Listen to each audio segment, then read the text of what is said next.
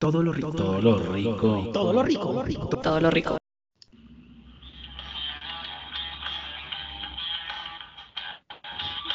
Buenas ricos y ricas, ¿cómo están? Bienvenidos a este su programa Todo lo Rico. Con ustedes quien les habla Cristian y con nosotros los que siempre nos están acompañando. Gordis, ¿cómo vamos? Bien, bien, ¿cómo vamos ricos y ricas? Un saludo para todos. Muy bien, y con nosotros también está el día de hoy Johnny. ¿Cómo vamos, Johnny? ¿Cómo va todo? Muy bien, perfectamente. Espero que todos los ricos y ricas se encuentren muy bien esta semana. Y, y nada, esperando a ver qué, qué puede suceder en esta que se viene. Eso es, eso es. Bienvenidos una vez más a, a este su programa y pues vamos a empezar un poco hablando de la recomendación de la semana, de qué estamos consumiendo, qué están consumiendo muchachos, qué está consumiendo Johnny. Bueno, pues esta semana, esta semana estuve consumiendo básicamente una serie, y no sé si ustedes la habrán escuchado, que se llama The Witcher. The Witcher es una, una serie que actualmente se encuentra en Netflix y pues básicamente esta serie trata acerca de eh, mitología eh, europea básicamente o específicamente mitología polaca. Digamos que esta serie está basada en una serie de libros eh, publicados por, por un man que se llama Andrei Sapkowski y, fue súper conocida esa saga de libros más o menos a principios de los 2000.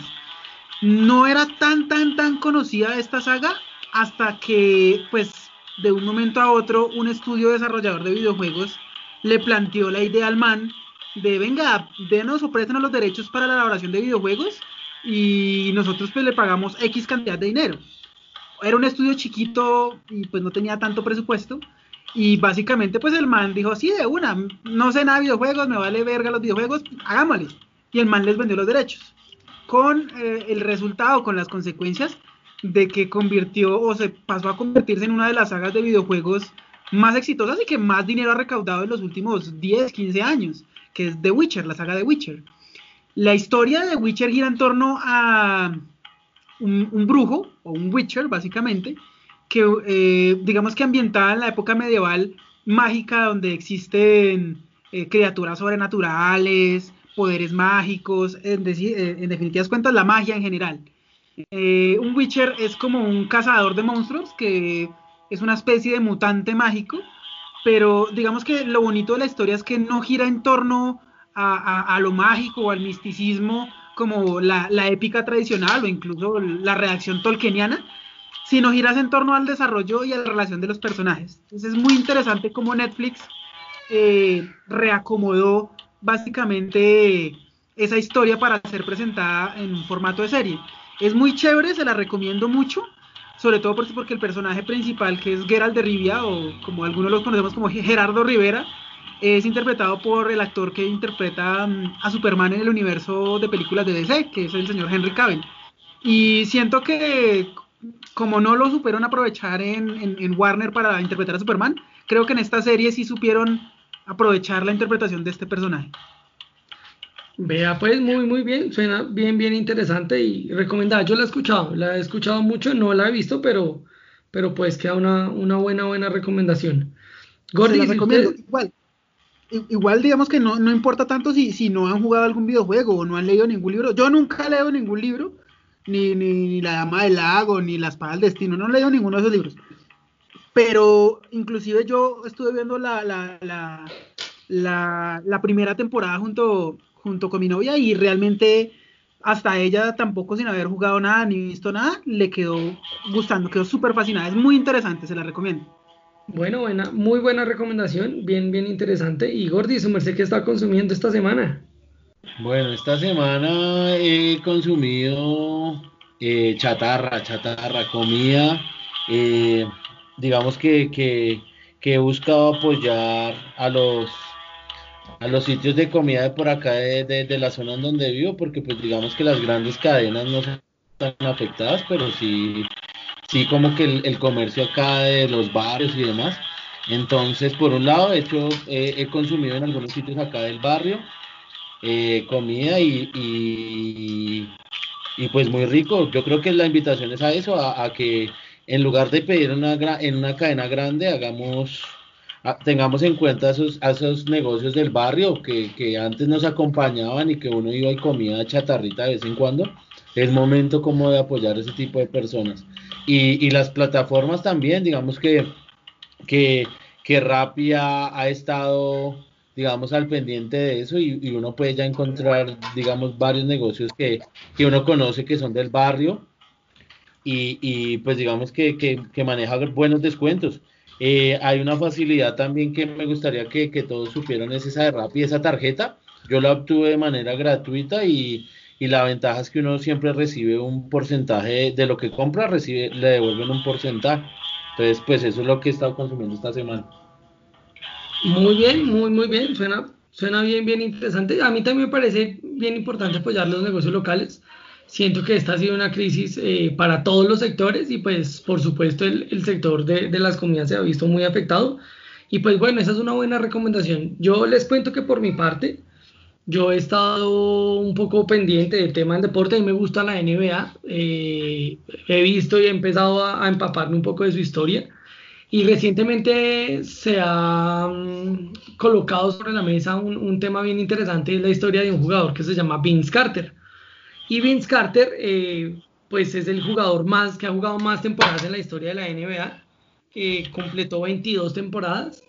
Y la recomendación es buscar la historia. Es una historia bien, bien, bien interesante. Hay un documental en Netflix que se llama The Carter Effect, eh, que habla un poco la historia del hombre. Y, siento que él ayudó mucho y fue esos grandes jugadores que ayudó a, expandir ese proyecto de la NBA fuera de los Estados Unidos. Entonces, es un muy buen jugador, eh, conocido por sus mates, por clavarla y, siento que ayudó a consolidar eh, un poco el, deporte en términos internacionales. A mí, en, lo personal, que soy una persona que ha llegado nuevo y se ha empezado a empapar de, de todo este tema de este deporte, mmm, me parece que es un buen, buen ejemplar y es una buena persona para, para demostrar por qué quizás la NBA se convirtió como en la gran liga de, del baloncesto a nivel mundial. Entonces esa es mi recomendación, ahí se las dejo. Bueno, pero, pero la pregunta aquí es, ¿él salió o va a salir en Space Jam? no, ninguna de las dos. Ninguna, no está incluido en el reparto de Space Jam 2 con LeBron James y no salió en el, en, en el Space Jam de, de Michael Jordan. Ah, bueno, hasta ahí llegan mis conocimientos en NBA. No, es, es, es, buen jugador. Jugó, jugó con un equipo que se llama los Toronto Raptors, que es un los equipo. Piratas de, la... de Bogotá. eh, jugó, jugó con, con, un equipo que, que, se llama los Toronto Raptors y hizo historia y pues ha, ha, pasado por muchos equipos. Pero es principalmente recordado pues por su etapa en, en los Toronto Raptors. De hecho, fue rookie del año en los Toronto Raptors. Fue como el mejor jugador novato de, de, de su primera temporada. Entonces ahí les dejo, es una, una recomendación a los que les gusta. Que, que, acá pues ese deporte como que ha, ha, ha, intentado surgir y ha muerto varias veces, ¿no? Digamos, acá, precisamente los Piratas de Bogotá es un equipo que ha, se ha desaparecido, vuelven, intentan armarlo, se desaparece. Se hace deporte acá en nuestro país como que no, eh, lo de nosotros es el tejo. Sobre todo porque nuestra altura promedio es 1.60, ¿no? Entonces... Sí, toca, toca crear una liga para Minions.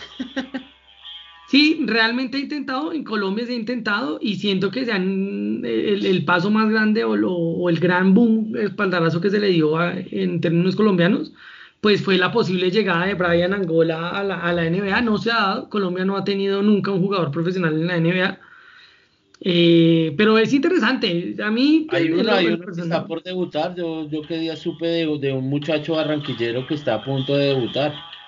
Ah, que bueno, ya pero... contrato con una franquicia, pero pues debido a, a, la emergencia del coronavirus no ha podido, no ha podido debutar. La suerte colombiana siempre nos persigue, ¿no? Sí, hay algo. Hay algo ahí que, que siempre está detrás de nosotros. Pero pues esa, esa es mi recomendación. Eh, ahí se las dejo para que pues para que la vean. Y bueno, y bueno, muchachos, un poco ya para entrar en, en, cuestión, esta semana es una semana bien, bien interesante porque pues pasó, ocurrió un hecho que, que marcó eh, la semana y pues para eso queremos empezar pues con una noticia. La Entonces, alerta naranja de cuarentena en Bogotá. No, no, no, no, no, no, eso es importante, pero no es tan importante.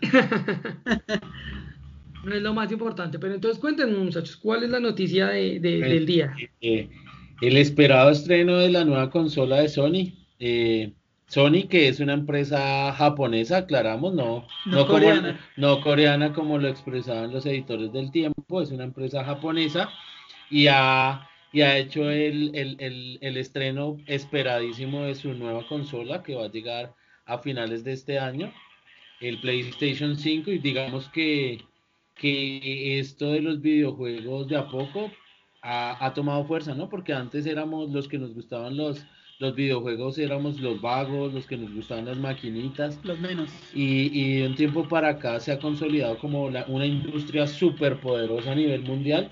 Y lo demostró, lo demostró este estreno, que, que, ha pasado un hito en la historia de YouTube y ha sido el streaming eh, de, sobre videojuegos más visto en la historia, eh, en donde se presentó, se presentaron algunos juegos que van a ser exclusivos, otros no, otros que van a compartir eh, con el, la Xbox, la nueva Xbox y PC, y algunos exclusivos que estuvieron, pues para mi gusto, mm. hubo dos, tres juegos súper interesantes. Entonces la presentación fue el día 11, eh, pues obviamente se, se, iba a consolidar en el E3 de este año. La, la, sí, no, la presentación, pero se tuvieron que... Lo que pasa, lo que es que le, para los que no conocen, anualmente hace más o menos desde principios de los 90 se llevaba a cabo una, una vaina que llamaba el E3, el Electronic eh, Entertainment Expo. Que básicamente era como la gran feria de videojuegos donde se presentaba todo lo que tenía que ver con eh, electrónicos de entretenimiento. Básicamente esta feria era como por decirlo de alguna manera como los como los Oscars pero los de los videojuegos, es decir, como el evento de, de, esta rama del arte más importante del año. Ese evento no era más que una gran feria para publicidad. Entonces invitaban en los 90, invitaban a, a, los grandes jefes de las compañías distribuidoras y les mostraban los videojuegos para que invirtieran y llevaran a sus tiendas. Más o menos cuando ya empezó a surgir todo el tema del Internet, fue allá en el, ¿qué? Diría yo, a, principios de los 2000. ¿sí? Entonces, digamos que empezó a transmitirse a través de Internet pues la presentación de estos videojuegos y ya se convirtió más que un evento para publicitar con los distribuidores, como un evento para presentar los juegos y presentar nuevas consolas ante los consumidores directos. El problema es que hace relativamente poco los, las grandes empresas que, productoras de consolas como son Microsoft de Xbox, eh, Sony de PlayStation, Nintendo, como incluso PC, como compañías desarrolladoras, se dieron cuenta que estos eventos ya son completa y totalmente innecesarios. ¿Por qué? Porque pueden hacer lo que hizo Sony el jueves, que fue hacer un streaming y evitarse pagar millones, millones de dólares en la presentación en físico de, o en la realización de un evento para el E3. Entonces, ya Sony ya no había, ya había confirmado que no iba a participar este año del E3. Y de hecho, el, rumor de que ya tenían preparado este video desde antes es porque justamente ya habían confirmado que no iban a estar en el E3. Y en segunda instancia, ellos, digamos que es, es raro que hayan tenido el video o la presentación, el streaming tan rápidamente de un momento a otro, si los juegos eran tan supuestamente tan exclusivos. Decir, creo que ya, tenían preparado. Sí, digamos que, que, un poco eh, esta empresa no fue como Microsoft, que fue, digamos, fue mostrando a todas luces su nueva consola, sino acá había un secreto casi que de estado manteniendo desde el diseño hasta las especificaciones, hasta el costo que aún no, no se sabe. Entonces, digamos que esa estrategia de marketing hizo que fue que mucha gente estuviera a la expectativa de que nos iba a presentar, pues digamos personalmente a mí el diseño, no. ¿Qué les pareció el diseño? ¿Qué les pareció el diseño de ese router, de ese modem? o sea, la verdad es un diseño, no, se sale un poco de, de, de, digamos que la línea que mantenía los PlayStation era una línea como clásica, como, como o sea, que, que la, su consola tenía un diseño continuista, me parece a mí. Y ahorita este salto, si bien es algo novedoso, pero uno no puede irse a lo novedoso feo, eso parece, parece un, un router de internet, ¿verdad? Horrible. Sí, se, han venido una oleada de memes bastante grande. Cristian, ¿tú qué opinas del diseño? Pues a mí en lo personal me parece que es un diseño interesante, promete. Igual lo que pienso es que el, mayor objetivo eh, de, la consola, pienso yo, es revolucionar de alguna u otra manera la, industria. A mí lo único que me preocupa es el precio. Siento que, va, a salir, va a salir una época de crisis eh, económica a nivel mundial y pues que le van a poner un precio para taparse en, en dinero mientras pues nosotros los consumidores esperamos como el tiempo nos permite comprarla por ahí unos 6, 7 años. No, yo ya estoy cotizando como cuánto me dan por un riñón para poder comprarlo. Pues, o sea, hay varias cosas.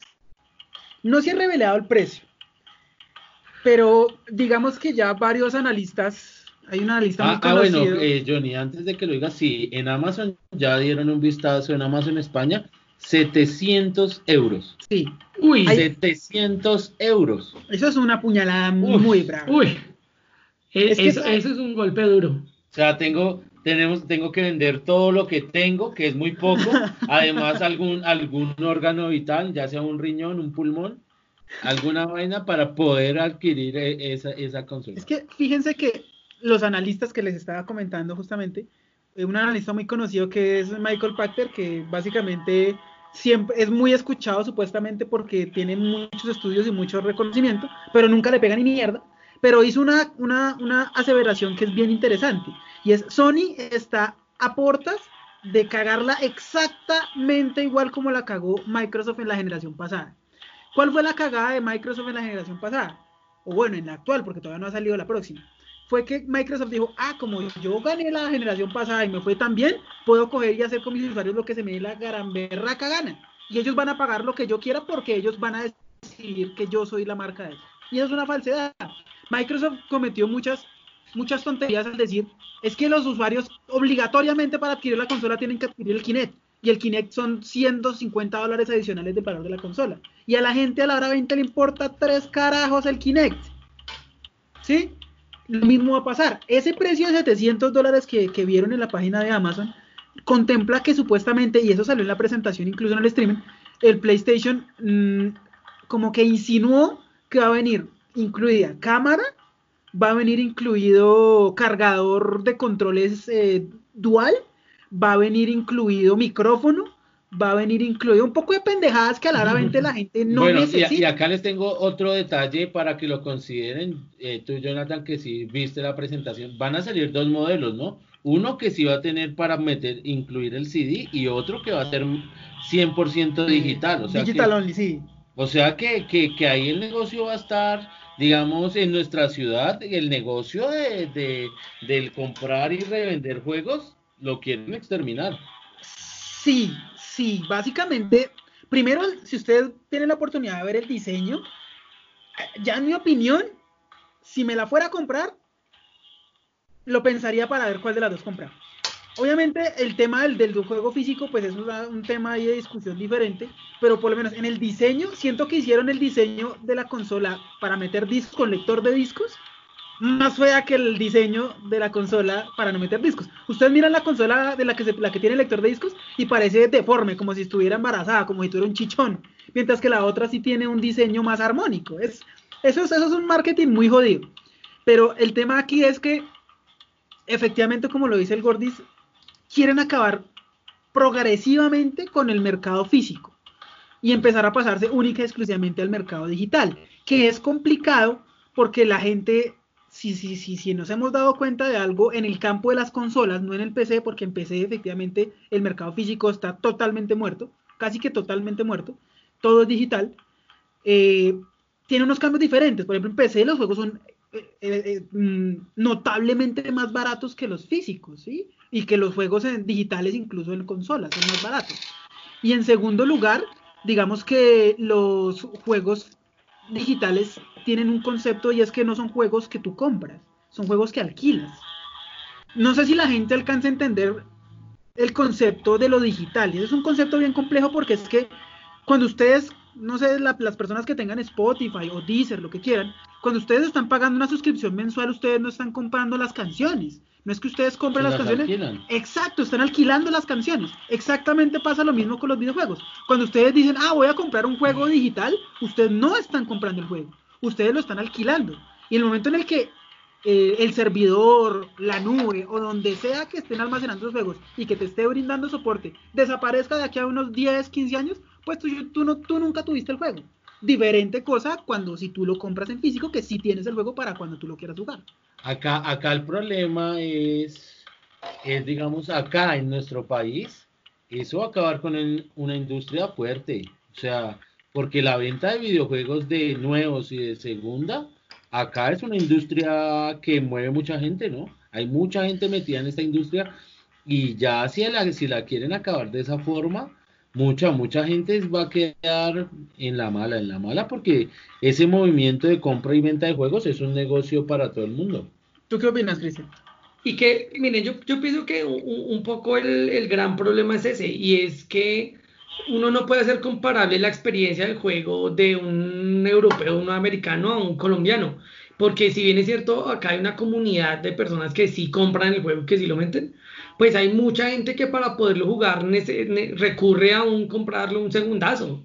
Y siento que ya eso no va a ser posible. Y que sumado a eso, pues realmente con precios tan escandalosos, o sea, decir que, un juego le pueda llegar a uno a valer 250 mil pesos con todos sus aditivos, packs y cosas, pues uno dice, no, parce, o sea, nadie le Sí, nadie le, nadie le va a invertir por, y, ah, bueno, y eso es otra cosa, y es que nadie le va a invertir no solo porque es que usted tiene que adquirir una consola que puede estar saliendo en 700 dólares, porque aparte de eso igual uno tiene que pagar un servicio adicional que es lo que llama uno la Plus, por, ejemplo la PlayStation Network Plus, eh, o la Xbox Live Gold, que son servicios igual adicionales, eh, y aparte comprar el juego. Siento que, que si, si, bien es cierto, pues si hay todo un mercado atrás de eso, pues si están castigando fuertemente a las personas, pues que, que, como uno, pues no le puede estar metiendo una cantidad indefinida de recursos a, a comprar una consola que, pues que va a llegar al mercado y que casi que propone un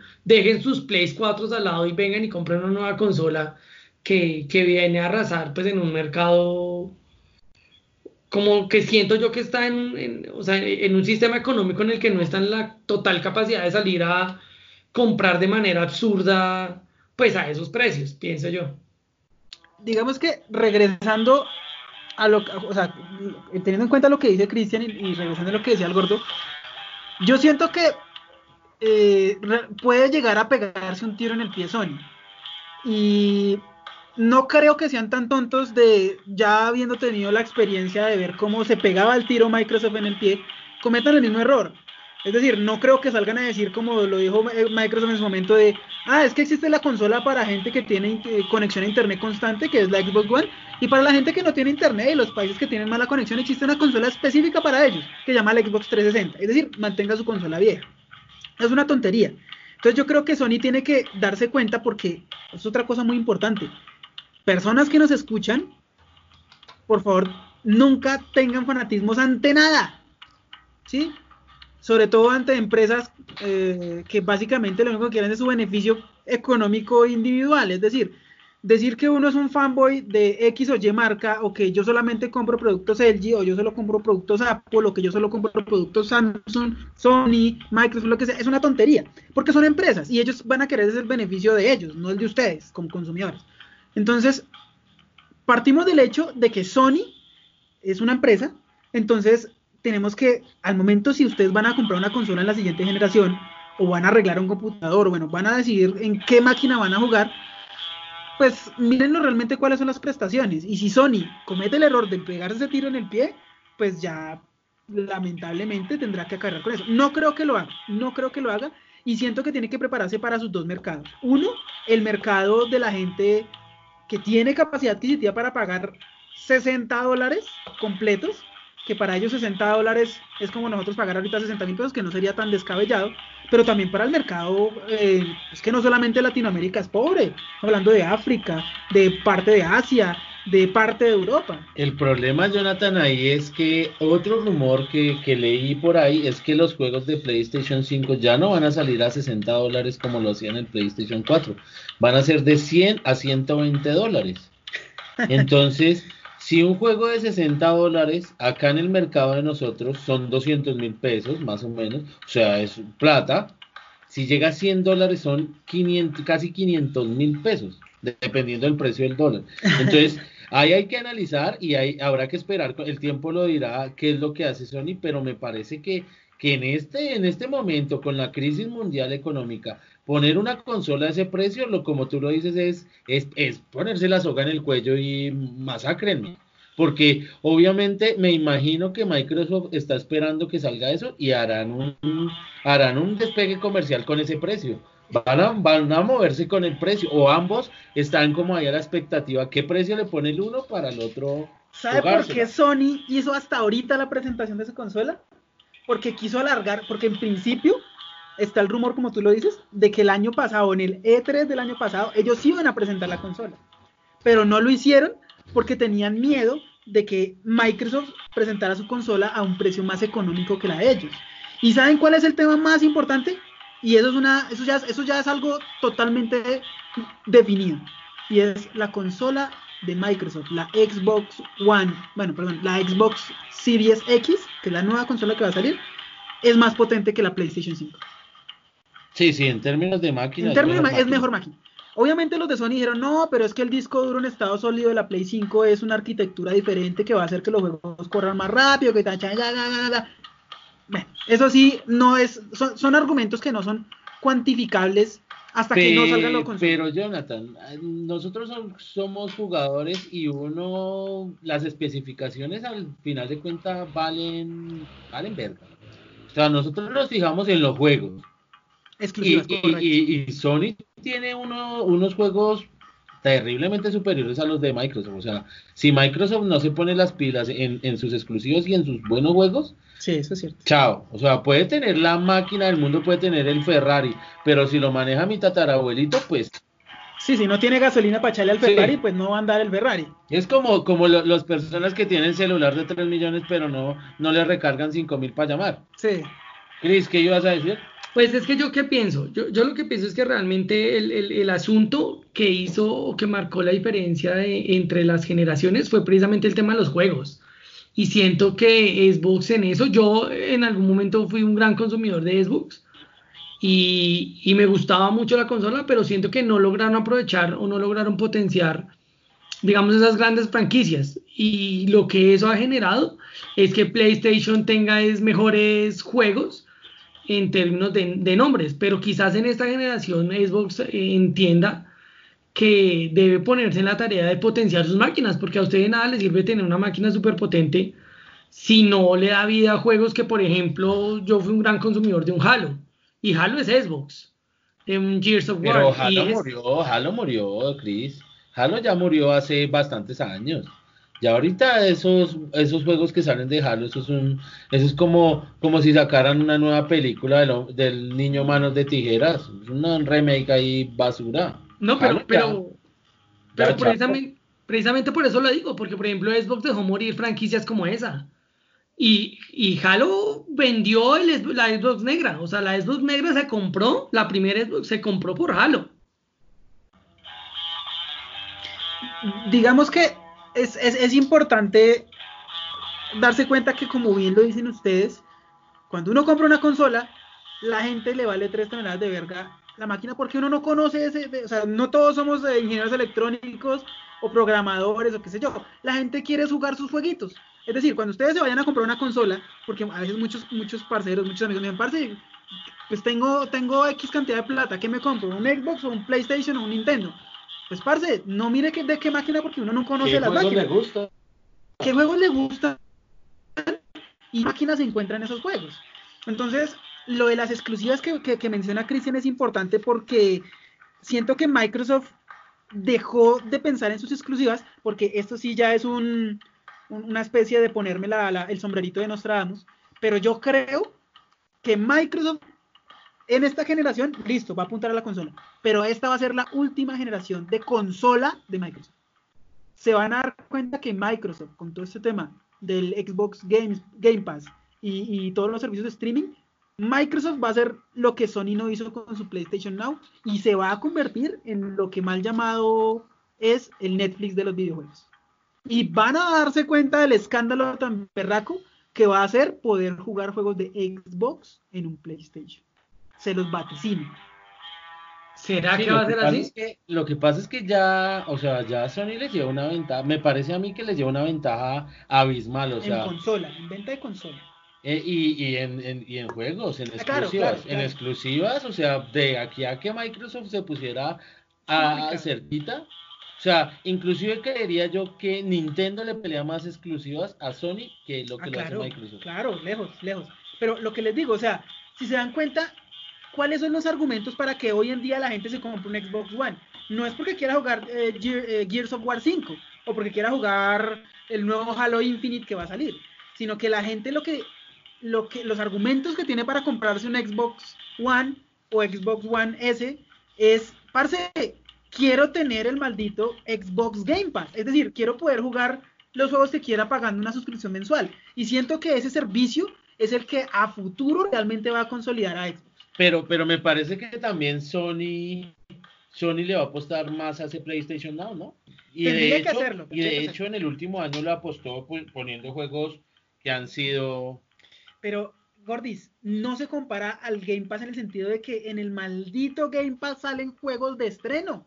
Eso no lo hace Game eh, Sí, no lo hace Sony. O sea, ¿cómo, cómo es posible que Xbox estrene juegos en Xbox Game Pass? Es, eso es cosa no puede competir el Pues igual vamos a ver, vamos a ver, igual Sony nos tiene acostumbrados a que cambia todo, ¿no? Cambia Claro. su, la Sí. parte visual, cambia el contenido, cambia la forma de entender, porque digamos la PlayStation 4 cambió radicalmente su forma de ver cómo son los videojuegos con respecto a la Play 3, ¿no?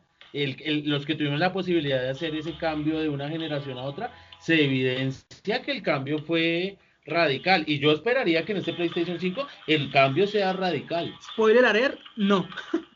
Yo, cre- yo creería que sí. Ah, pero digamos que en, en- en calidad de juego, digamos que en, en la diferencia entre juegos de Play En 4 y Play sí, 5, en todo el, no, no, no, en todo el disfrute de prender su consola, la experiencia. la experiencia de entrar, de to- seleccionar el Sí, sí, videojuego, de buscar el videojuego, va a ser totalmente diferente porque Sony nos tiene acostumbrados a eso. Si no lo hace, para mí sería un fracaso. Bueno, pero entonces la pregunta que les hago a los dos es, ustedes teniendo, qué sé yo, 500 dólares, pues, partiendo del principio que ambas consolas van a valer 500 dólares, haciendo Que van a valer lo mismo. que van a valer lo mismo. ¿Qué compran? ¿Xbox eh, Series X o PlayStation 5? Gordis. Pues yo, yo como, como con, como con las amistades, mejor malo conocido que bueno por conocer. Yo me voy para el PlayStation 5 a ojo cerrado porque he tenido PlayStation 1, 2, 3, 4 y el 5 pues no me va, no espero que me decepcione. Cristian. Pues yo sé que voy a rayar un poco el parche. Yo lo sé de antemano. Una Nintendo. Pero me voy yo a sí me. comprar un Family. Pero Con mi yo sí. presupuesto actual un Family. No, pero, pero yo sí me compraría una Nintendo, ¿saben? Siento que en este momento, pues por mis condiciones de vida, no, no soy el tipo de jugador que se siente a rescatar un juego de, que implique 100 horas de, de- de- de tiempo en juego. Siento que para mí Nintendo sí me da la opción de, de ese juego entretenido de, de momento familiar Bueno, para Cristian, jugar. pero, pero la cosa es por no querer o no poder. ¿Qué? Eh, sentarse a jugar un videojuego, rescatarlo. ¿Es por no querer o no poder? Es por más no poder, es, es más que, que el tiempo no me da. Siento que esa es otra cosa, y es que los desarrolladores de juegos en este momento, pues obviamente han definido un público muy específico. Sí, entonces siento que, por ejemplo, en este momento yo les cuento, yo tengo un Xbox 360 y, y realmente muchos de los juegos no, no me da la vida para ponerme a sentar y dedicarle 40 horas, 50 horas para poderlo rescatar. Y siento que muchas de las tramas y muchas de las historias requieren mucho tiempo en consola. De tal suerte que si usted dice voy a jugar media horita al día, una horita al día para entretenerme, pues esa vaina se le vuelva un tedio terrible porque usted les pierde el hilo. Entonces, en ese caso, yo sí rayando un poco el parche y si bien es cierto, entiendo que pues el, el- debate o, la- o los que están definiendo en, en punta el, el tema de las consolas que son PlayStation y pues Xbox, eh, lo están haciendo. Yo sí siento en lo personal que, que es una consola más amigable para, para la familia. Eh, eh, totalmente de acuerdo contigo. pero, de- de- digamos que entiendo tu posición, aunque aclaro que Nintendo va, va en otro camino. O sea, si Microsoft y, Sony están compitiendo en, la NASCAR, creo que Nintendo sería, no sé, como la Fórmula Car. Es decir, son cosas totalmente diferentes. Porque eh, Nintendo no apuesta por juegos de alta resolución, cantidad de teraflops, 8K, cantidad de, de, gadgets. Ellos no apuestan por eso. Como lo dice Christian, Nintendo apuesta es por el, por, el family friendly, por, por ser amigables ante toda la familia y presentar propuestas, digamos, interesantes y amigables para todo el mundo. Entonces, entiendo tu, tu, posición y, y, de hecho sí también me parecería que para ti sería la mejor opción. Aunque de todas maneras, Xbox y Sony también presentan juegos para nosotros los viejos. O sea, tú poder conectar, yo eh, por ejemplo estaba jugando Call of Duty eh, Guerra Mundial 2, Segunda Guerra Mundial, perdón, y es conectarse 15 minutos, que lo maten a uno todo lo que puedan y matar todo. Que lo despedacen. Que lo despedacen los malditos chinos, coreanos, brasileños. Y uno se divierte 15 minutos y la paga. O sea, creo que también hay experiencias cortas para gente adulta y vieja como nosotros. Pero sí sería también importante y más amigable tanto para uno o para los hijos de uno, pues eh, tener una Nintendo. Entiendo tu punto, Chris. ¿Y tú, Johnny? Uy. Yo actualmente tengo una Play 4 y históricamente, Play 3. Eh, digamos que yo he sido un maldito acomodado, porque yo no puedo desconocer el hecho de que la primera consola, consola que tuve fue un, un, NES, un, un, Nintendo. Lo que conocemos como, Family. Pues, sí, sí, como un Family, que es la primera Nintendo. Después tuve la, la Super Nintendo, posteriormente tuve PlayStation 1, y ya cuando fui viejo y tuve la posibilidad de comprar mis propias consolas nuevas y no segundadas o, regaladas por el primo lejano, que pues básicamente es la historia de todos nosotros, la pobreza nunca nos permitió tener consolas cuando éramos niños. Eh, sí me casé con PlayStation 3 inicialmente porque ellos no cobraban el online. O sea, yo las decisiones que he tomado las he tomado pensando... Basándome en la pobreza. En la pobreza, sí, sí, ¿para qué les digo mentiras? en la pobreza. Aparte, pues obviamente las exclusivas de Sony me llamaban la atención, pero no significaba que hubiese exclusivas de Xbox que no quisiera, que, quisiera jugar. O sea, yo estas son las alturas que yo no he podido jugar, por ejemplo, Alan Wake, que me, encantaría jugar Alan Wake. Yo no he rescatado ningún, bueno, rescaté el Gears of War 1, me gustaría jugar el resto. Me gustaría jugar, mm, o sea, hay varias exclusivas de, de, Xbox que me, que me gustaría jugar, pero que no jugué porque tomé la decisión de, parce, me voy a casar en esta generación con PlayStation. Y en la generación actual, compré una Play 4 mm, también por el hecho de que, pues, Xbox iba a prohibir los malditos juegos de segunda. Entonces fue como, no, parce, no pueden ser tan estúpidos. Entonces, en la siguiente generación, ya en máquina va ganando Xbox. Si Sony no hace algo que me diga, parce, cómprese con nuestras consolas porque los juegos chimbas son estos, me va a hacer pensar seriamente en comprar un Xbox. Si no, si sacan juegos muy buenos que me convenzan, voy a comprar un PlayStation 5. Pero creo que, repito, la recomendación para todos los que nos escuchan es compren la consola. Si tienen la plata, la consola que tenga los juegos que a ustedes les gusta o que quisieran jugar. Bueno, pues yo con eso, y, me parece que es bien interesante lo que dice Johnny, porque sí siento que si bien es cierto en este momento las consolas que están dando la, línea y que están colocando la, la parada, pues eh, pues son por supuesto PlayStation y PlayStation y qué y, Xbox. Sí siento que en un primer momento los que estaban colocando la línea y, en nuestra infancia y nuestra adolescencia, la consola siempre fue de Nintendo. en mi caso es así. Acá, ¿no? Porque la, guerra de consolas fue Nintendo Sega en, en los 90, ¿no? Ah, bueno, sí. Pero, pero acá la Nintendo pegó, pegó fuerte, o pues por lo menos es el recuerdo que yo tengo. Pero venga, un poco atendiendo a eso, Gordis, ¿cuál fue su primer consola? Bueno, el primer acercamiento para una consola, nombre no, yo creo que era como una Atari, weón, o sea, era una cosa con, el control era una palanquita y un botón, weón. Ah, el, el, bueno, el 2600. Ese fue el primero que me regalaron como para que me quedara quieto y dejara de joder, no sé. Pero los juegos eran repichos, eso que usted lo conectaba a un televisor viejito y lo quemaba el televisor. No, era una, era, era un control con una palanquita que no tenía nada de movimiento, o sea, el movimiento, usted tenía que tener muchísima fuerza en el brazo y un botón. Es que yo recuerdo esa consola que, que Gordis tuvo, una vez yo la vi. Y ¿sabes cuál es el problema? Jugamos, jugamos, en ella. Yo, yo alcancé a jugar con ella. Pero, ¿sabes cuál fue el problema? Que es que a ti te la regalaron tarde. Entonces, a ti te parecieran esos juegos pichos porque para esa época ya existía el Family. Entonces, obviamente, los juegos de los, del Atari 2600 pues no se comparaban en, en, en, digamos que, no en calidad, sino en detalle y en, y en tecnología a los que habían en la época. Entonces estamos jugando juegos viejos en ese momento. Pero cuando salió el 2600... Sí, yo creo que era el boom, yo creo que era el boom, porque tenía Bomberman. Bomberman, yo, yo me acuerdo de Bomberman. Bomberman era, pero es que el control, o sea, lo, lo, feo de esa consola y lo que me hizo no tomarle cariño era el control. Si hubiese tenido un control decente, hubiese sido una experiencia chévere porque los jueguitos eran, eran bacanos. Pero es que ese control era una porquería, de verdad. Sí, era, no era ergonómico, no era ergonómico. Sí, ¿Y, esa fue... ¿Y, qué jueguito recuerdas? ¿Solo Bomberman, Bomberman, Sí, sí, porque eso... Y, y, y, era esos que traía como el Bomberman de varios colores y el, el Bomberman, yo me acuerdo del Bomberman, pero, pero, pero así, o sea, el primer recuerdo que yo tengo de máquinas antes de tener esa consola eh, las maquinitas de, de, de, la tienda, el Mortal Kombat, Mortal Kombat. Uy, ese sí, ese sí me gané buenas jueteras robándome las vueltas de, los, de los mandados, echándole al Mortal Kombat.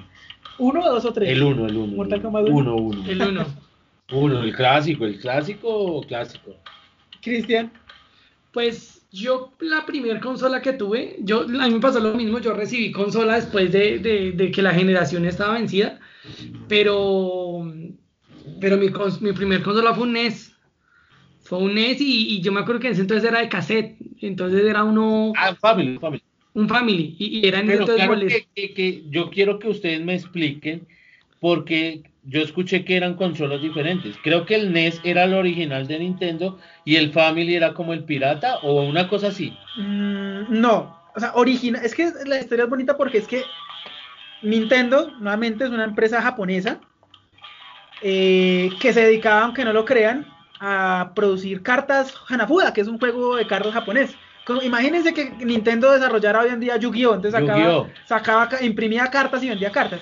Entonces, por allá en los años eh, 60, cuando murió el, el hijo del dueño original y tomó la empresa el nieto, pues el hombre se, eh, digamos que quiso ampliar su negocio a los electrodomésticos y una de las ideas que surgió fueron las, las consolas o, electrodomésticos de entretenimiento que se basaron justamente en las consolas de Atari. Las primeras consolas, consolas de casa de videojuegos fueron las Atari. Posteriormente salieron que las, las ColecoVision, que bueno, un poco de consolas X que, consolidaron el, el, digamos que el mercado, pero el problema que ocasionaron fue que empezaron a crear, como tú lo decías, Gordis, juegos, valga la redundancia, bueno, redundancia no, eh, valga la aclaración, juegos de mierda, ¿sí? Juegos malos que sacaban rápido y producían rápido y se vendían muchas copias porque la gente no tenía posibilidad de saber qué tan bueno era el juego hasta que lo compraba y lo probaba en su consola. Y no tenía forma de retroalimentarse de decir, voy a mirar en el periódico para ver qué reseñas hay de videojuegos, porque en esa época eso era algo de nicho. Entonces, todo estalló, todo empezó a, generarse como una burbuja, pero todo estalló con el lanzamiento de un juego que fue el ET para el Atari 2600. Uy, sí, que era una porquería. Ese juego pero lo rompió. Invirtieron el doble en publicidad que en la elaboración del juego.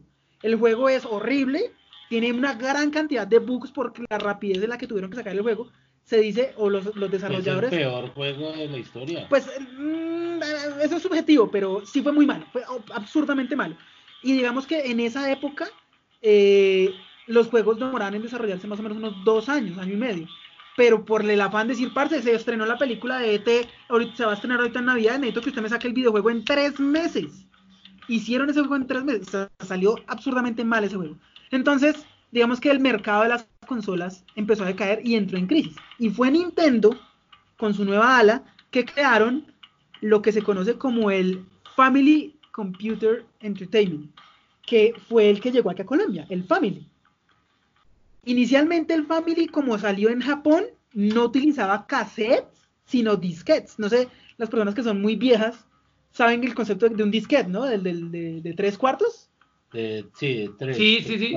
De tres- un disquete, un disquete, un, un- un- disco óptico que venía como dentro de, eh, cubierto como de un plástico ahí todo maluco, que era el que utilizaban en las computadoras, ese se utilizaba en esa consola. Cuando llegó aquí a, a Latinoamérica, a Latinoamérica, llegó, fue convertido a cassettes.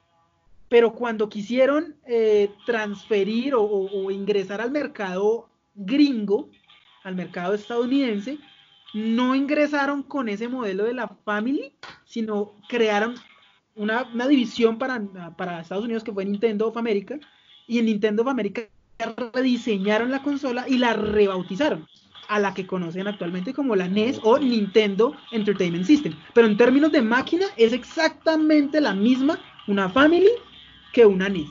Lo único que cambia es el diseño y los cartuchos. Ah, ok, ok. Ahora sí continúa, Chris, para... Bueno, entonces Para- en, entonces en ese sentido, ese fue el primer, digamos, la primer gran consola que tuve. Yo la tuve posterior y me acuerdo que en ese entonces me regalaron un cassette que venía con seis jueguitos. Y esos seis jueguitos que, que traían, en ese entonces que eran lo- los legendarios que venían en esas consolas. Que entonces se hablaba de Circus, Super Mario eh, y juegos malísimos. Y uno de las Olimpiadas, me acuerdo mucho. Pero eso Ah, fue como... Circus, ¿no era Circus? Circos era uno y las Olimpiadas Y era las otro, Olimpiadas sí. era otro. Y esos eran todos los juegos con los que venía.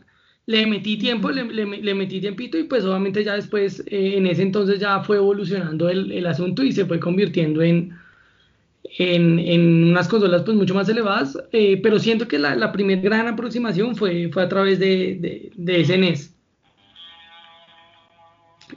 Y Johnny, ¿cuál fue, cuál fue su primer, primer consola? Pues es que re- repito que nuestra condición, y no es solamente la mía, yo creo que la de los colombianos en general, es que no había plata para esa vaina, para las consolas. Porque o se era pobre, o- no, no, no es que aguantara hambre, pero pobre en el sentido de que si había plata, no, No, era no. para eso, ¿sí? Es decir, era, era, era absurdo pensar que los Bueno, papás de pero, uno pero inventaran- tampoco, sino que, que los papás de nosotros son de otra mentalidad y lo que decíamos hace Claro. un rato, en esa época los videojuegos eran una cosa para vagos, todo era el mundo un lo asociaba, todo el mundo lo asociaba que iba a perder el tiempo, que no Sí. iba a estudiar, que era, iba a ser un vago. era un juguete. eso es lo que- o sea, para ellos era absurdo invertir medio salario, ¿qué medio salario? Invertir un salario mensual en un juguete para un niño. O sea, era absurdo. Por eso, ahorita la mayoría de personas que compramos consolas la- lo hacemos también por la fiebre de, ah, jue madre, ahora sí tengo plata para poder comprarme lo que yo quiero, que es esta consola o este videojuego. Pero en esa época era, era inconcebible. Entonces, yo siempre tuve contacto directo con las nuevas tecnologías, pero nunca tuve tecnologías propias eh, recientes hasta que fui mayor. Es decir, cuando era pequeño, yo recuerdo haber jugado el Atari 2600 contigo, Gordis. Obviamente la consola pues no era tan, tan actual reciente, pero tuve contacto con ese, tuve contacto con el con, con, con un Family, no un NES, sino un Family, ahí corrijo, un Family, yo tuve contacto. Eh, pero no era mía. Tuve contacto con un Super Nintendo que me prestaron. Tuve contacto después con un Super Nintendo que mi papá me compró, pero ya estábamos en la época del PlayStation 1. Cuando eh, estábamos en la época del PlayStation 2 fue que yo pude tener contacto con, con, con la del PlayStation 1. Sí, yo creo que, que, siempre que- tarde. que- que la pobreza hizo que estuviéramos en esa época una generación antes de lo que era actual. Claro, claro, claro. Una o dos generaciones antes. Exacto, pero digamos que siempre existía el mal llamado chuzo de videojuegos donde uno iba y probaba la consola y los juegos de moda, ¿sí? Es decir, yo creo que recordamos todos los tres ir a, a esos sitios de buena o de mala muerte a, a- a jugar videojuegos eh, básicamente eh, recientes alquilando consolas por media hora, una hora. Entonces yo creo que mi primer contacto sí fue con una NES. con una Claro, NES, juga- sí. Ju- juga- jugando hora a mil, media hora a 500. Sí, que- con hora feliz. con, con hora feliz y el legendario Bessie, déjemela terminar. Déjeme acabar el partido. Sí, Be- Bessie el partido, el partido ya le desocupó.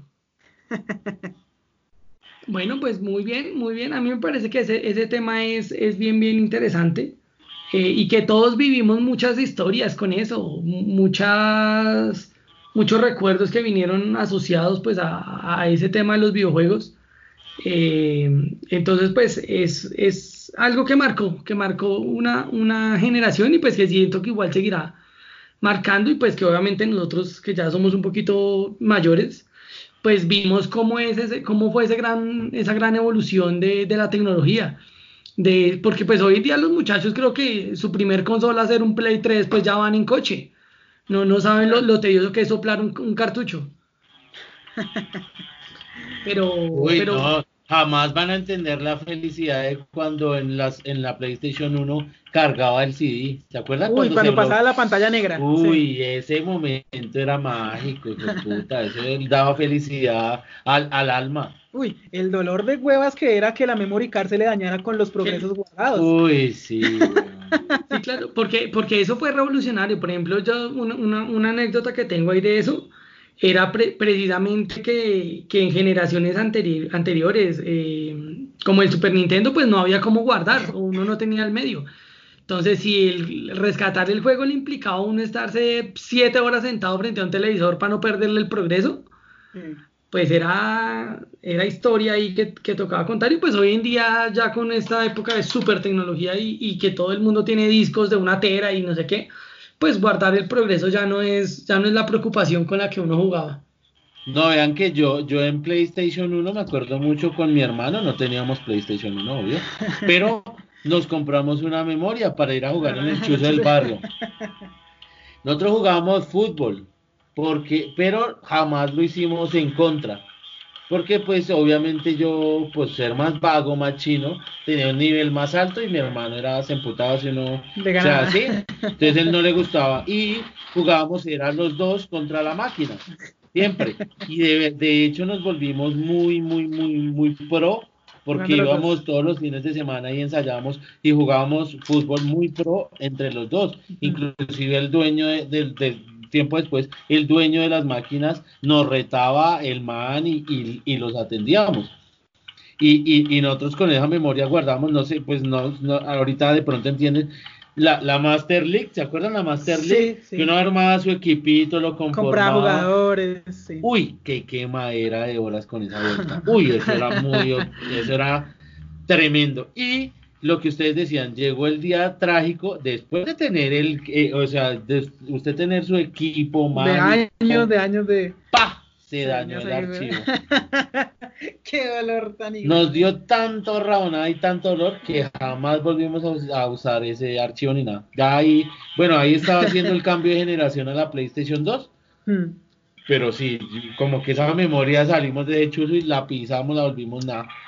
Bueno, pero la- pregunta que me surge ahorita es, ¿a ustedes alguna vez los han ido a buscar a un chuzos de mala muerte, ya sea por las buenas o por las malas? Cristian. Claro, claro, yo me, gané mis jugueteras, yo me gané mis jugueteras. Y más que es que yo tenía un hábito maluco. Y es que yo no era tan buen jugador, no, no he sido, pues digamos, nunca el, el- el jugador más hábil. Entonces yo no solo era el que iba a jugar, sino el que iba a gorrear la jugabilidad de los otros. El que se paraba atrás a mirar cómo juega este marica para aprenderle. Entonces, claro, se, se le pasaba pobre, tiempo. entonces, Ibas a mirar cómo otros jugaban para divertirte mirando a otros jugar. Exacto, entonces claro, eso me, me hizo perder muchísimo tiempo y, y más de una vez mi mamá llegó allá al, al- al negocio. Cristian y corra.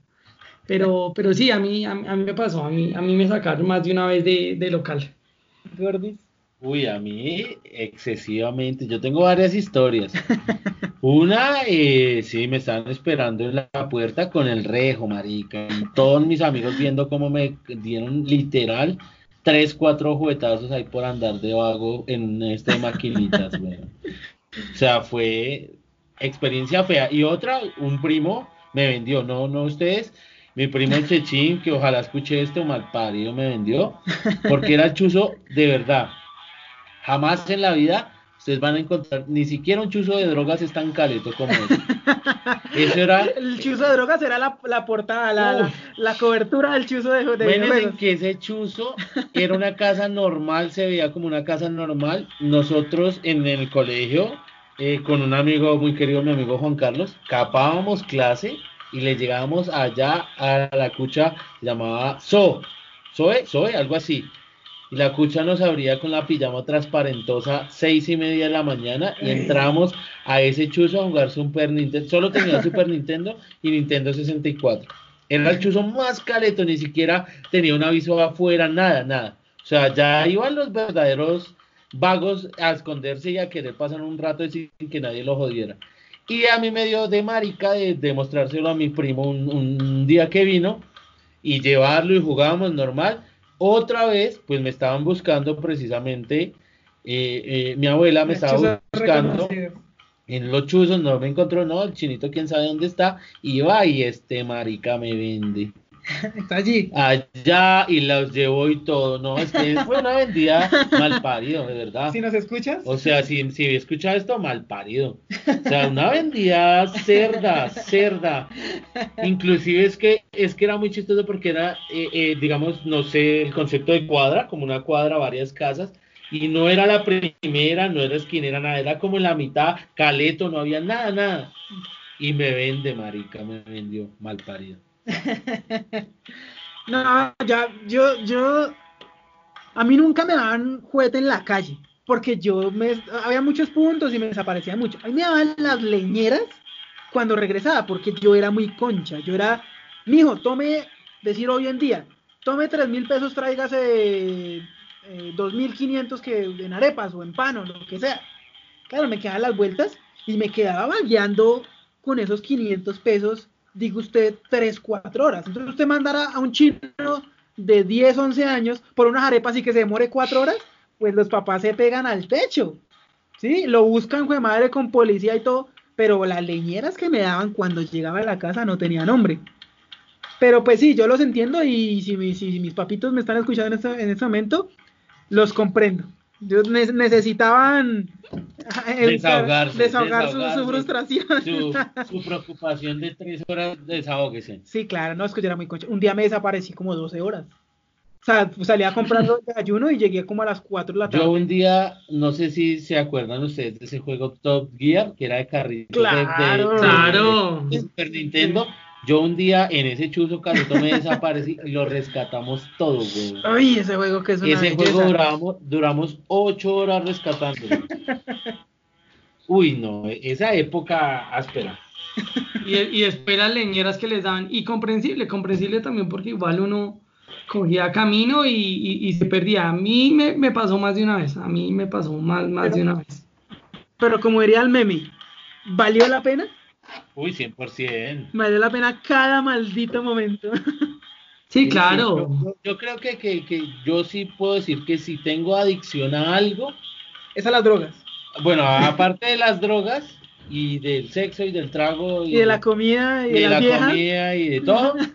No mentiras, yo. yo de las viejas, no de los hombres. Un vicio muy, muy, muy guache es los videojuegos. O sea, yo sí desde chiquito o sea, algo que me fascinaba, me, me, me entretenía totalmente, me hacía perder de todas las preocupaciones, todo lo que uno pensara en la cabeza y se hacía que se olvidaran solo por ese rato al frente de ese televisor, son los videojuegos.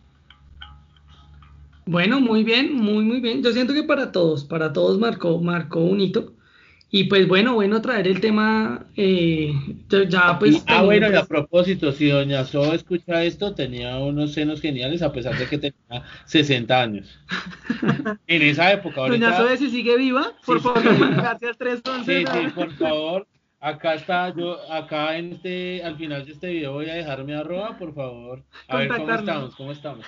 Yo creo que debe tener por ahí unos 70, pero todavía. Está pollita, está pollita. Todavía, todavía.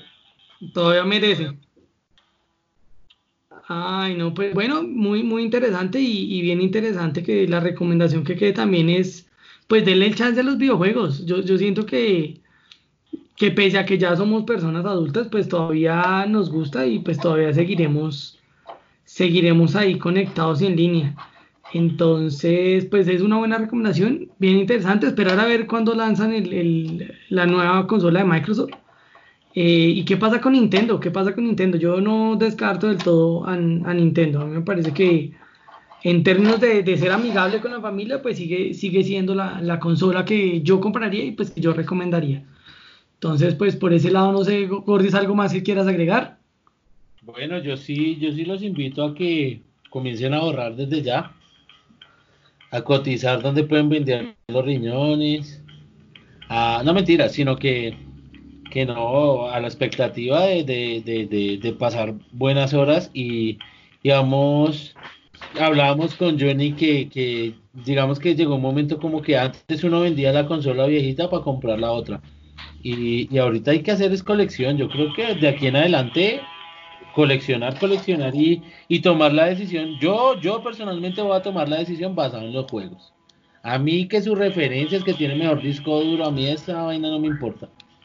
Si tiene buenos juegos, esa compraré. Muy bien, y Johnny, ¿algo más que pues, agregar? Nada, digamos que lo que tú decías, invitarlos a que pues le den oportunidad a este arte, porque básicamente es un arte. O sea, mucha gente cuando uno le dice que uno es aficionado a los videojuegos lo miran con cara de este man inmaduro, ¿qué le pasa? Porque no está, no sé, tomando trago? Sí, sí, porque, porque en esta sociedad esperan que un man treintón como nosotros esté vagueando, esté en la calle, hartando, con chinos, tenga chinos, que esté cuidando chinos. O que tenga otros gustos, sí, o sea, no sé, que le guste a uno los vehículos y la mecánica y que uno se encargue de eso o que, no sé, que uno tenga, que, que uno le guste los gustos del viejito, ¿sí?